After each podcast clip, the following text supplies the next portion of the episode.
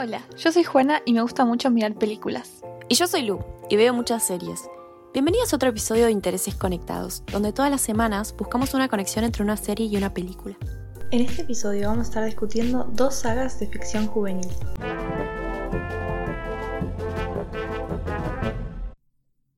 Este episodio va a ser un poco diferente a los anteriores porque por primera vez no voy a estar hablando de una serie de televisión, sino más bien de una serie de libros y películas, o una saga. Y creo que todos estamos familiarizados con la trama de la saga que elegí, pero bueno, por si alguien no sabe, la saga de Harry Potter sigue la historia de un chico con ese nombre, quien, er-, quien quedó huérfano cuando era un bebé y se crió con sus tíos maltratadores hasta que a los 11 años le llega una carta que cambia su vida para siempre. Vos, Juana, ¿de qué vas a hablar? Bueno, en mi caso, también voy a hablar de una saga de libros y películas, eh, de Hunger Games o Los Juegos del Hambre en español, que es una trilogía distópica en la que conocemos en lo, que una vez fue Norteamérica a un país llamado Panem. El país se divide entre 12 distritos y la capital, la cual obliga cada año a los distritos a seleccionar por sorteo dos niños de entre 12 y 17 años, que son conocidos como los tributos, para que compitan en un evento televisado llamado, obviamente, los Juegos del Hambre, y en ellos deben pelear a muerte hasta que el único que sobrevive es el ganador. La saga sigue a la protagonista Katniss, una chica de 16 años del distrito 12, que por determinadas circunstancias termina siendo el tributo por ese distrito. Bueno, me parece interesante pensar, más allá de cómo avanza la trama de cada una de estas sagas, eh, los buenos mensajes que nos dejaron y específicamente los buenos mensajes que nos dejó crecer consumiendo el contenido de Harry Potter. Para empezar, esta saga tiene un elemento recurrente en contenido para adolescentes, que es que un grupo de chicos que no encajan del todo con los demás se terminan haciendo amigos y eligiéndose básicamente como familia. Entonces, la amistad de Ron, Harry, Hermione, que son los personajes principales, va más allá de ser amigos de la escuela, porque la familia Weasley adopta por completo a los amigos de Ron y los ayudan a entender mejor el mundo mágico, porque además ellos no se criaron en él.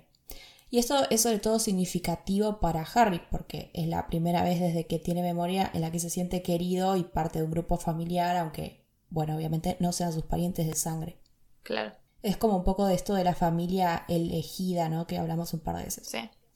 Y lo que nos muestra también esta amistad, que me parece que está bueno, es que está bien pedir ayuda cuando una situación te supera o no sabes cómo hacer algo. Eh, a lo largo de la historia, Harry recibe ayuda de un montón de gente, a veces incluso sin saberlo, y no es por cobardía o algo así, sino que es porque sabe que no es capaz de hacerlo todo solo, o incluso porque sus amigos quieren darle una mano cuando lo necesita, aunque él no quiere. Otra cosa que me gusta de esta historia es que es un gran ejemplo de que no hay que juzgar por las apariencias. Eh, por ejemplo, tenemos a Hagrid, que es un semigigante, y hasta su hermano, que es un gigante, que podían, no sé, pueden llegar a causar miedo por su aspecto, pero terminan siendo los personajes más leales y buenos, y esto también pasa con otras criaturas mágicas. Y, por ejemplo, un profesor que se veía de lo más inocente en el primer libro, la primera película, terminó siendo un villano, y otro que parecía ser el mal encarnado terminó siendo básicamente un tipo que actuaba en base a una promesa que hizo por alguien a quien amaba. Y digo esto más allá de lo que pensemos sobre esa decisión que tomó y este personaje en particular, que bueno, voy a decir el nombre, eh, Snape. Mucho misterio. Eh, claro, eh, más allá de lo que pensemos sobre Snape, que ya implica otra conversación totalmente distinta, ¿no? Pero bueno, es como que las apariencias engañaban un poco con él. Sí, sí, totalmente. Y siguiendo con los ejemplos, pensábamos que un personaje también era un traidor asesino, pero era una buena persona que había sido traicionada.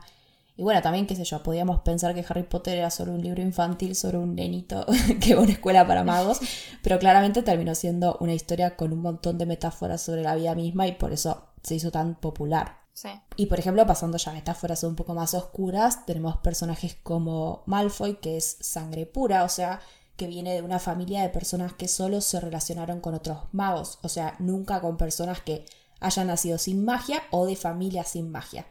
Y podríamos pensar claramente que esto es un ejemplo de racismo y tenemos además también su versión más radical en el mundo mágico, que es un grupo de magos que directamente sienten asco por aquellos que no son magos y quieren verlos muertos. La autora comentó que esto es algo que en el mundo real podemos ver en el nazismo, pero bueno, claramente también con otros genocidios o regímenes autoritarios. O sea, su intención fue mostrar esto. Claro. Y una frase interesante que dijo sobre este tema es que a las personas les gusta creerse superiores y entonces si no pueden enorgullecerse de nada más, a veces pueden enorgullecerse de su pureza. Y podemos pensar de esta forma entonces a las familias de sangre pura, o sea, personas que como no pueden justificar su sentimiento de superioridad de otra forma, lo hacen pensándose a sí mismas como más puras y mejores que otras personas de alguna manera. Claro. Eh, pero bueno, entonces la saga lo que está bueno es que nos enseña que eso no solo está mal, sino que además tiene que ser combatido. Y de hecho, se hizo un estudio de psicología social llamado La mejor magia de Harry Potter, la reducción del prejuicio, que indica que un gran contacto con la saga mejora las actitudes con grupos estigmatizados y tiene una visión más compasiva del mundo. O sea, el mensaje de los libros llegó a la audiencia. Entendimos que no hay que ser racista. Y resumo el mensaje este que supuestamente los libros te enseñan en una frase que dice Dumbledore, que dice, no te das cuenta de que no importa lo que uno es por nacimiento, sino lo que uno es por sí mismo, que me parece un gran mensaje. Sí, totalmente. Bueno, en el caso de Hunger Games y sus mensajes, lo interesante es que básicamente tiene un llamado a la revolución, podríamos decir. La descripción de Panem que di deja bastante en claro que el funcionamiento de esta sociedad no solo era muy injusto, sino que además era muy tiránico y sádico. El país es gobernado por el presidente Snow y si bien tiene ese título, su gobierno no tiene nada de democrático. El Capitolio, que es la capital, reúne a todos los sectores privilegiados del país, mientras que en los distritos la vida va siendo peor a medida que sube el número, básicamente. O sea, en el primero viven mejor que en el 12. De todas formas, los distritos están bajo el control del Capitolio y justamente los Juegos del Hambre son usados como un método de control. Si lo queremos pensar en, otros términos, en el Capitolio se encuentran los opresores, mientras que la gente de los distritos son los oprimidos. Y por supuesto que las personas del Capitolio pueden darse la gran vida gracias a los distritos, ya que cada distrito se especializa en una actividad económica, siendo el caso del 12 el de la actividad minera. Entonces, las personas de los distritos son trabajadores que apenas obtienen lo suficiente para subsistir, mientras se encargan del abastecimiento que permite eh, al sector privilegiado, a la gente del Capitolio, vivir una vida mucho más cómoda que la de ellos. Entonces, en este mundo tan evidentemente injusto, fuertemente dividido en clases, nosotros seguimos a Katniss Everdeen, que es esta chica del distrito 12, que lleva una vida muy dura ella misma también, haciéndose cargo básicamente de la subsistencia de su hermana y de su madre. Cuando finalmente ella termina quedando en los Juegos del Hambre, no podemos decir que Katniss tenga intenciones revolucionarias, ni mucho menos, solamente quiere sobrevivir.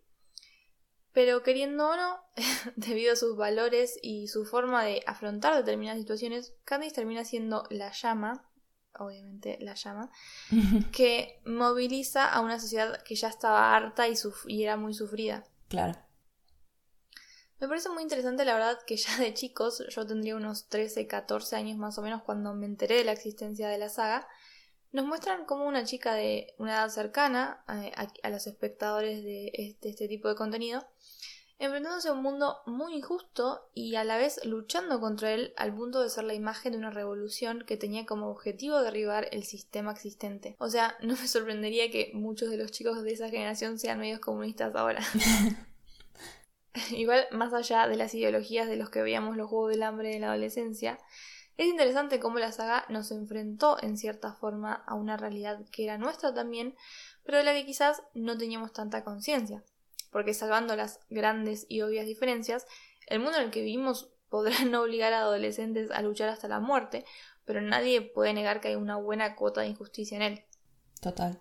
Ignoro cuál era el objetivo de la autora, eh, creando este mundo y presentándoselo a adolescentes, pero creo que más allá de eso sirvió para mostrar de una forma un poco, un poco caricaturesca, sobre todo por cómo son en la saga las clases dominantes, cómo en el mundo hay sectores que pueden vivir de una forma extremadamente lujosa a costa de una mayoría que en muchísimos casos apenas logra subsistir. Entonces la saga logra mostrar la opresión, el exceso y la opulencia, a la vez que el hambre y la desesperación. Claro, que creo que es una metáfora súper eficaz justamente por eso, es como muy violenta la diferencia del los que están mejor y los que están peor. Claro, muy gráfico, digamos. Claro. Pero bueno, claramente, como decís, tiene una raíz realista. Y ya que estamos enfocándonos un poco en lo malo del universo, me parece interesante también pensar en qué mensajes malos tiene la saga de Harry Potter, porque no todo es bello en este mundo. Y creo que la crítica más obvia es la falta de diversidad que tiene tanto el elenco como los personajes principales directamente en el libro. Unas semanas después de que saliera el último libro de la saga, la autora eh, Rowling hizo una entrevista con fans y le preguntaron si el personaje de Albus Dumbledore alguna vez se había enamorado. La autora dijo que sí, que se había enamorado en su juventud de Grindelwald, un amigo muy cercano con el que tuvo una relación hasta que se convirtieron en rivales porque Grindelwald terminó pasándose al bando de la magia negra. Y esto generó bastante debate porque si bien está buenísimo que un personaje tan importante en la saga sea gay, la realidad es que no es algo que sea parte de la historia. O sea, solo nos enteramos porque ella lo dijo una vez. Claro. Y podemos pensar que es porque vemos todo a través de Harry, entonces el romance también como fue en el pasado, él no tenía idea. Pero este argumento caduca con el estreno de la nueva saga de películas sobre el universo de Harry Potter que estuvieron saliendo en los últimos años. O sea, eh, la película Los Crímenes de Grindelwald nos muestra a un Dumbledore más joven y aparece Grindelwald también, pero nunca se habla que haya entre ellos un romance o haya habido, más que por ahí, pero muy sutilmente. O sea, Básicamente es otro ejemplo del queerbaiting del que ya hablamos en el episodio 35, porque en la trama no hay absolutamente nada que indique que los personajes son LGBT, más allá de lo que dijo Rowling detrás de cámara. Claro. Es más, en la película lo que más se dice sobre su relación es que eran como hermanos, pero más cercanos, que me parece una elección rarísima de palabras, la verdad. Sí, no es una gran representación, la verdad. No. Encima, también podemos ubicar a Dumbledore en otros tropos de los que hablamos en ese episodio 35, como el de enterrar tus gays, porque Rowling habló sobre la sexualidad del personaje cuando estaba muerto. Y también podemos ver la imposibilidad de tener una historia con una relación sana o feliz si sos LGBT. Porque la verdad que es un mensaje re triste que el único personaje gay de la saga sea un hombre solitario cuyo único romance fue trágico porque quien resultó ser un villano había usado sus sentimientos para manipularlo. Y acá encima tenemos otro estereotipo terrible que es la diversidad siendo el villano, ¿no? Claro, agarró todos los tropos negativos que pudo y los juntó todos. claro, googleó un, par de tropos y dijo, bueno, vamos a usar todos. Y algo parecido pasó con la obra de teatro que salió hace unos años sobre los hijos de la generación de Harry. Eh, la actriz que interpretó a Hermione, la amiga de Harry, era negra y todo el mundo se escandalizó con eso, pero Rowling salió a decir que ella nunca había descrito al personaje específicamente como blanco, lo cual es mentira, porque hay ejemplos de los libros describiendo su piel como blanca, clara o pálida. Entonces, no es un problema en sí mismo que una actriz negra interprete a Hermione claramente, pero es lo mismo que hizo con Dumbledore, o sea, reparar esta falta de inclusión, de diversidad, diciendo años más tarde, básicamente, es problema de ustedes por no imaginarse que no eran blancos y que, eran que no eran heterosexuales. O sea. Y otras veces hay metáforas no tan sutiles sobre estigmas que tiene la autora con algunos grupos. Uno más bien inocente podría ser como Simu Finnegan, que es el único personaje irlandés, se la pasa explotando cosas o convirtiéndolas en alcohol. Y otro mucho más grave es como en su biografía ella contó que la licantropía es una metáfora del VIH. O sea, esto implica que todas las personas con VIH son al menos en algún momento monstruos incontrolables, porque esto es lo que pasa en el libro. Claro, me espanto. sí. Y Remus Lupin es un personaje muy querido en la saga por el papel que cumple en la vida de Harry y sus padres. Y con él vemos que su condición de hombre lobo es triste porque es una víctima ¿De quién? De Greyback, que es un personaje que se menciona como el hombre lobo más salvaje y temible, ya que su pasatiempo es morder y contaminar a la mayor cantidad de personas posible para hacerlos hombre lobo. Y su especialidad es morder niños para convertirlos, robarlos y criarlos odiando a quienes no son hombres lobo. O sea, suena demasiado parecido al discurso homofóbico que ve sobre todo a los varones gay como potenciales pedófilos que buscan corromper a la juventud. Lupin era un nene cuando Greyback lo atacó y realmente si nos mantenemos con la metáfora del VIH podemos ver, no sé, a Greyback como un depravado que afectó a un pobre niño inocente. Claro, de mala peor. Encima, según el libro Criaturas Fantásticas y dónde encontrarlas, Newt Scamander, que es el nuevo héroe de la nueva saga, creó el registro de hombre lobo, donde todos los que tengan esta condición tienen que registrarse y van a ser investigados y controlados de por vida por el gobierno.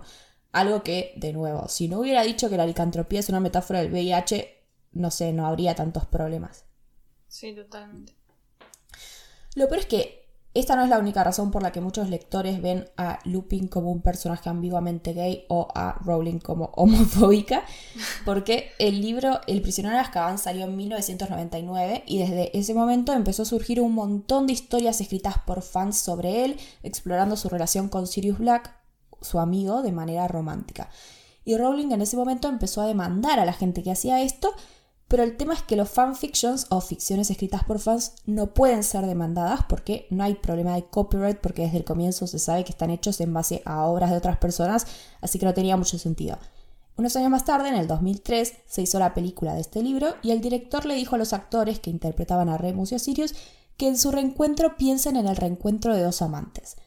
Después de esto, la autora decidió matar a Sirius Black en el libro que sale justamente en el 2003. Y en el 2005, de la nada, escribe que Remus está en una relación con otro personaje que mucha gente veía como bisexual o lesbiana. Y realmente... hizo todo lo que pudo para... Claro. Que nadie crea que no eran heterosexuales. ¿Ustedes piensan que son gays? Ok, mato a uno y caso a otro. o sea, y realmente por ahí suena exagerado el análisis, pero hay muchísimos ejemplos más a lo largo de los libros, solo que bueno, no quiero que el episodio dure tres horas y también tenemos que hablar de los Juegos del Hambre. Pero la frutilla del postre es que después de Harry Potter, Rowling publicó libros bajo un seudónimo para, no sé, pasar desapercibida y usó el nombre Robert Galbraith. Y esta persona existió y fue un psiquiatra que hacía terapias de conversión para curar a quienes no fueran heterosexuales. Y ella niega la conexión, pero realmente me cuesta pensar que no haya, no sé, googleado antes el nombre o investigado un poco antes de asociarse con una persona así, ¿no? Sí, además supongo que tendrá gente que la asesora. Claro, o sea, claramente tiene que haberse enterado que esta persona existió y era esto, pero bueno, supongo que no le molestaba. Y no, claramente no. Bueno, el caso de The Hunger Games tampoco es todo maravilloso y comunismo. Eh, respecto a la sexualidad, tampoco podemos decir que sea muy diversa. De hecho, no hay ningún personaje que sea identificado como no heterosexual y obviamente por eso no hay ninguna relación que no sea heterosexual. De hecho, Katniss se encuentra durante la mayor parte de la saga en un triángulo amoroso porque hay dos chicos enamorados de ella, que además es un tropo muy típico de esa época. Un problema que sí se vio en los Juegos del Hambre, pero que fue detrás de cámaras, fue algo que podemos llamar como whitewashing, que es un término que se usa cuando en el cine personajes que son históricamente no blancos son interpretados por actores blancos. Ejemplo de eso eh, son, por ejemplo, Scarface, en donde Al Pacino interpreta a Tony Montana, que era de origen cubano. En la película de Peter, de Peter Pan del 2015, Rooney Mara interpreta a Tigrilla, que como sabemos es un personaje indígena americana. Y así hay una lista entera de ejemplos, y entre ellos está Los Juegos del Hambre. Y esto es así porque en el libro la autora no solo describió a Katniss como teniendo piel color oliva, que si lo buscas en Google, los ejemplos que te aparecen de este tono de piel son de eh, personas como Zendaya, Halle Berry y Jay Mitchell, mm sino que además describe cómo en términos generales se pueden ver las diferencias raciales entre los más privilegiados de Panem versus los menos privilegiados.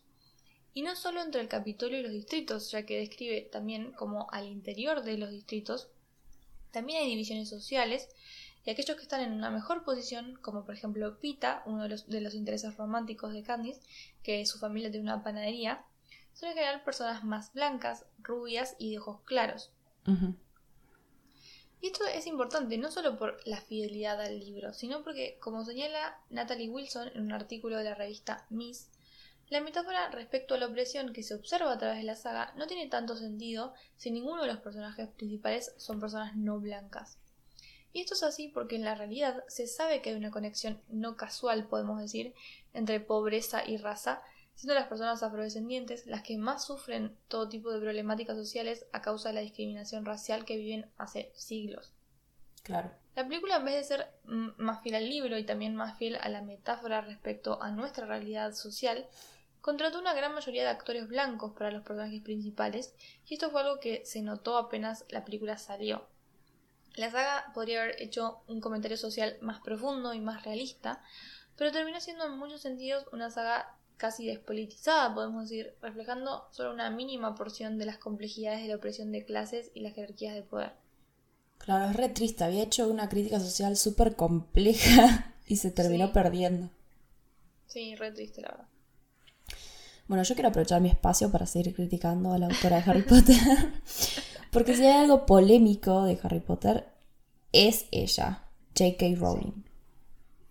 En el 2018 le dio me gusta a un tweet transfóbico y siguió una cuenta anti-trans. Y en diciembre del 2019 publicó un mensaje de apoyo a una mujer que había sido echada de su trabajo también por publicar contenido transfóbico en sus redes sociales. Y todos eran mensajes más o menos hablando sobre cómo era perseguida por decir la verdad, que el sexo es biológico y subiendo hasta una historieta burlándose de una mujer trans. O sea, horrible. Y la defensa de Rowling era que habían echado a una mujer por decir que el sexo es algo real. Pero la realidad es que Maya, esta mujer, había hecho comentarios súper ofensivos y de hecho hasta había habido un juicio antes de echarla, no es que la echaron así de la nada. Claro.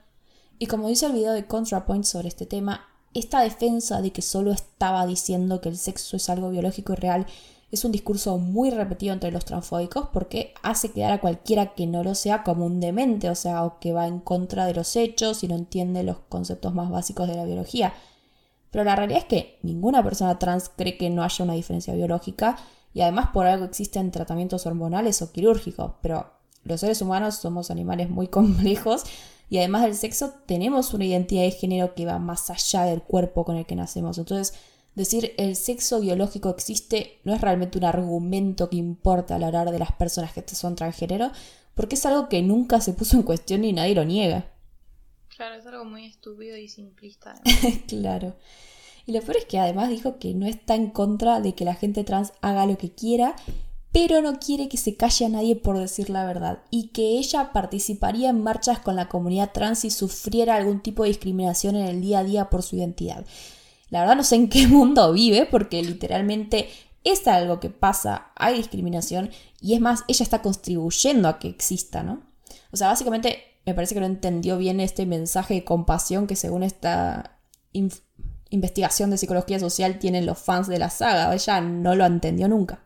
Sí, la verdad es que es re triste que una persona con ese nivel de influencia y de poder, básicamente, eh, dedique su vida a acosar a una comunidad ya que, que ya está absolutamente oprimida y siempre sufriendo. Sí, totalmente horrible. Pero bueno, eh, pasando a, al hablar de la influencia del, cine en general.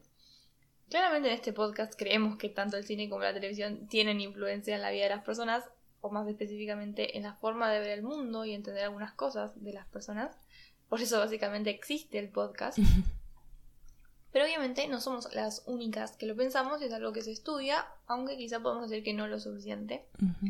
Me parece que tiene sentido decir entonces que en los jóvenes o en los adolescentes esta influencia es todavía más fuerte o poderosa, porque es cuando estamos definiendo nuestra identidad y estamos como en una especie de trampa mortal que es el ida y vuelta entre querer pertenecer y ser aceptado por nuestros pares y el querer distinguirse y no sentirse parte del montón.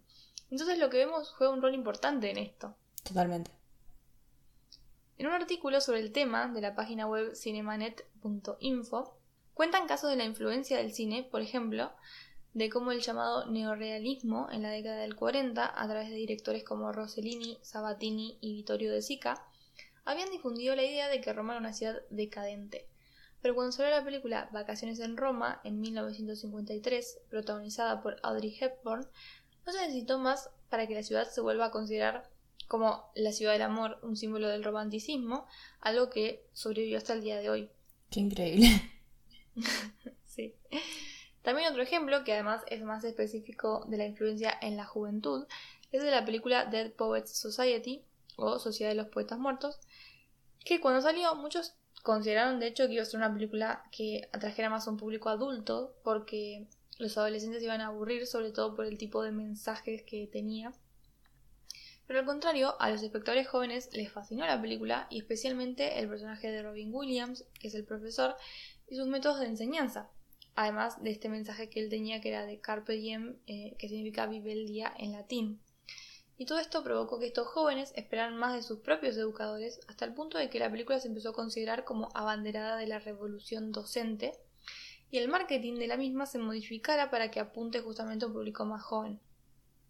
El artículo también señala cómo eh, el cine juega un rol de educador informal desde siempre y toma aún más fuerza en este rol mientras más débiles eh, sean los roles de los educadores formales, o sea, la familia, la escuela, eh, etcétera, la iglesia, lo que sea.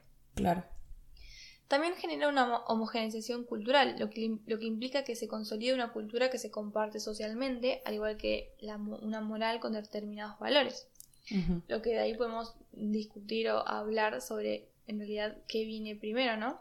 Si es el cine que nos da estos nuevos valores o estos valores que se imponen a través de, por ejemplo, movimientos sociales que obligan también al cine y a la industria del entretenimiento en general a actualizarse en un punto y eso hace que las nuevas, las nuevas generaciones estén más abiertas a cosas que antes se veían más tabú. Claro. Por ejemplo, la homosexualidad, ¿no? Obviamente en la década del 30 probablemente sería impensable ver una película de una pareja homosexual y mientras que ya en la década del 2000 eh, surgió Brokeback Mountain que tuvo todo un revuelo alrededor de ella y ahora obviamente es mucho más común que haya películas eh, con temáticas LGBT. Sí, yo creo que también tiene que haber cierta tolerancia de por lo menos un grupo grande de la sociedad que vaya a consumir eso. Em, por ejemplo, eh, la serie Mod eh, habla del aborto en 1970, un par de días antes de que se legalizara el aborto en Nueva York, que es la ciudad donde vive este personaje ficticio. Y claramente generó controversia, pero no habría podido existir este episodio tan controvertido para la época si no estuviera por legalizarse, ¿no? Y también es increíble igual que este episodio haya salido en 1970 y acá recién tuvimos el aborto legal ahora. Sí, sí, totalmente. Entonces también tenemos que tener en cuenta que, o sea, las personas, las películas no surgen espontáneamente, sino que obviamente hay gente detrás que las que las crea y que justamente son personas que también tienen sus subjetividades y sus propias ideas y valores y a medida que se dé más lugar eh, a personas diversas eh, detrás de cámaras y guionistas y todo eso, eh, obviamente se va a naturalizar mucho más justamente las diversidades, pero bueno, eso tiene que ver con los cambios sociales que van, van mucho más allá de solo el cine y la cultura. Claro, sí. Es que bueno, el gran problema también es que haya financiación para temas más controversiales o que se alejen un poco del status quo, pero ahí creo que también entra un montón en relevancia los movimientos sociales porque cuanto más gente haya en puestos de poder que tomen decisiones para hacer estas historias un poco más distintas, ahí vamos a empezar a ver más cambios, ¿no? Sí, totalmente. Pero bueno, después de este debate, creo que podemos contar qué nos parecieron estas sagas. Y personalmente, a pesar de todos los problemas que hay en la trama de Harry Potter, y más específicamente con su autora y creadora, yo conviví con los libros y las películas desde la infancia, así que claramente le tengo cariño. Me parece una historia muy linda y me parece un re plan también hacer una maratón de las ocho películas, como ya hemos hecho. Sí, lo lindo de como la comunidad de Harry Potter es que la gente se adueñó básicamente de la historia y es como no les importa quién la escribió, simplemente la historia cobró vida por sí misma y va mucho más allá de J.K. Rowling. Sí, ya son décadas de fanfiction, de juntadas de fans, es como que realmente ya es más grande que ella. Sí, totalmente. Bueno, en mi caso, eh, la saga de los Juegos del Hambre es muy cercana a mi corazón porque, como dije, la leí en mi adolescencia y en su momento fui muy fan tanto de los libros como de las películas. Y tenía además un par de amigos que también se habían vuelto fans, entonces nos las pasábamos hablando de eso y de hecho nuestros recuerdos de Facebook son todos, de esos años son todos sobre los Juegos del Hambre. y creo que aún hoy en muchos sentidos se sostiene la película y no es solo la nostalgia lo que hace que podamos disfrutarlas, y de hecho en Netflix están las tres últimas, así que si nunca las vieron pueden descubrirlas y si no pueden aprovechar el fin de semana para hacer una maratón y volver a sentir esos sentimientos nostálgicos de la adolescencia. Gran plan. Esto es todo por esta semana. Esperamos que les haya gustado. No se olviden de seguirnos en Twitter, arroba interesesconnect. Intereses C-O-N-E-C-T. Y suscribirse en la plataforma donde nos estén escuchando, Spotify, Apple Podcast o YouTube. Hasta la semana que viene.